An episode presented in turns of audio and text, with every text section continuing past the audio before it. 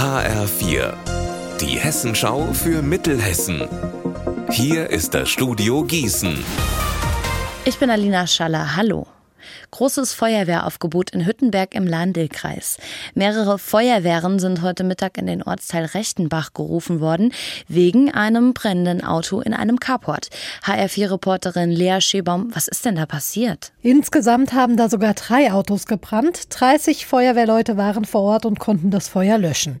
Zwischen den Carport und das Nachbarhaus hat die Feuerwehr mit ihren Schläuchen eine Art Wasserwand gesprüht, damit die Wärme und natürlich vor allem das Feuer nicht übergreifen. Fünf Personen wurden durch den Rettungsdienst untersucht, wegen Verdacht auf Rauchgasvergiftung. Ins Krankenhaus musste aber niemand. Die umliegenden Wohnungen wurden kontrolliert und gelüftet. Wieso das Feuer ausgebrochen ist, dazu konnte die Feuerwehr noch nichts sagen. Nur zwei Bierchen. Das ist die Antwort von einem 61 Jahre alten Autofahrer gewesen, nachdem die Polizei ihn gefragt hat, ob er getrunken hat. Die Beamten hatten den Mann heute Nacht in Stadt Allendorf aus dem Verkehr gezogen, weil er Schlangenlinien und teilweise in den Gegenverkehr gefahren ist.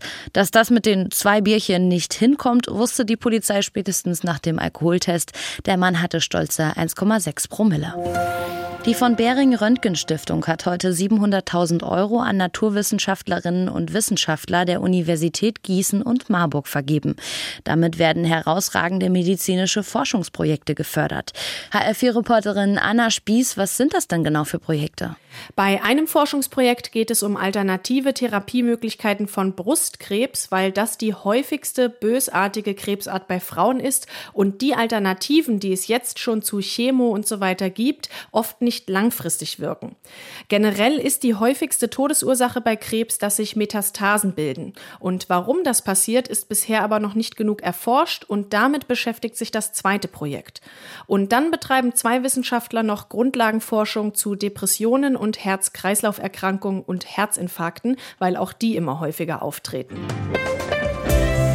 Unser Wetter in Mittelhessen. Heute, da wechseln sich Sonne und Wolken ab bei uns in Mittelhessen. Dazu haben wir in Bad Nauheim 3 Grad und auch in Polheim sind es um die 3 Grad. Am Abend und in der Nacht bleibt der Himmel bewölkt und morgen, da bleibt er dann auch bedeckt. Ihr Wetter und alles, was bei Ihnen passiert, zuverlässig in der Hessenschau für Ihre Region und auf hessenschau.de.